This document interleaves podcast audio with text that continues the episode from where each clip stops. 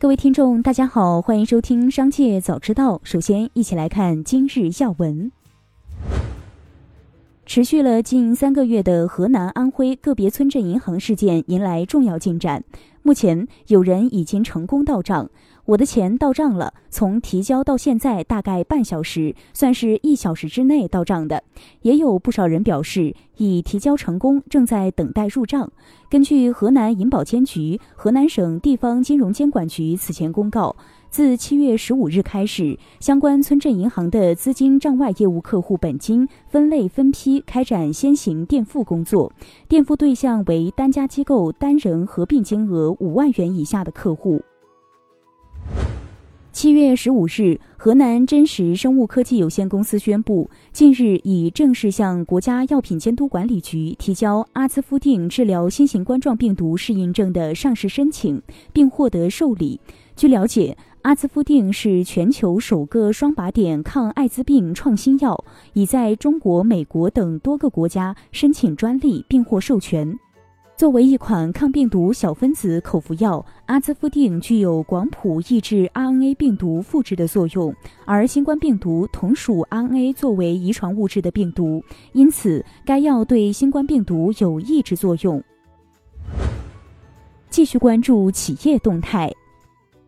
抖音被曝已开始尝试餐饮的即时配送服务，名为“团购配送”。部分商家已获得该服务权限。目前应用中暂未发现统一入口，在商家团购套餐页面会标注可配送。抖音生活服务客服称，该业务目前是定向招商，未全面开放。七月十四日晚，麦趣尔披露的业绩预告显示。公司预计上半年净亏损一点三亿至一点九五亿元，上年同期盈利一千零九十四万元。麦趣尔称，公司纯牛奶业务约占整体营业收入约百分之五十。丙二醇事件还可能会影响到公司第三季度和全年的经营业绩。苹果分析师郭明基最新表示，中国渠道普遍看好 iPhone 十四，主要是没有华为竞争。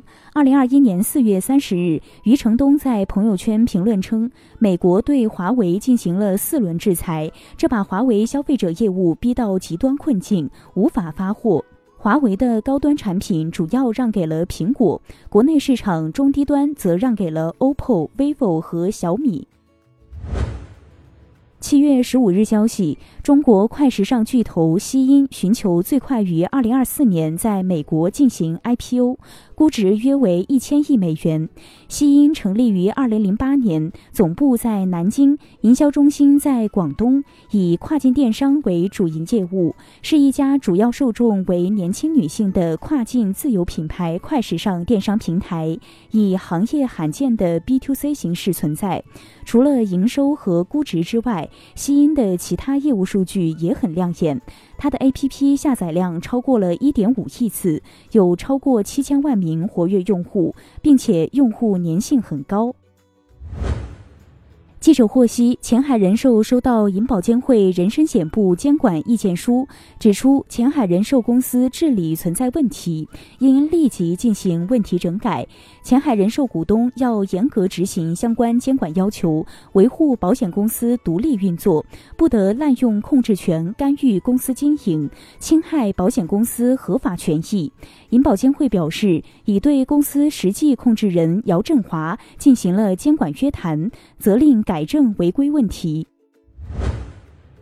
根据香港交易所资料显示。沈南鹏及红杉中国在七月八日以一百八十五港元每股的价格减持两千一百零七万股美团股票，价值约三十九亿港元，减持比例从美团上市时百分之十二点五降至百分之二点八一。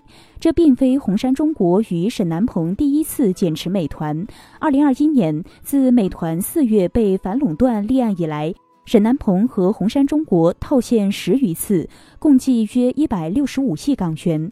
二零二二年至今，沈南鹏和红杉中国已减持套现六次，共套现二百三十五亿港元。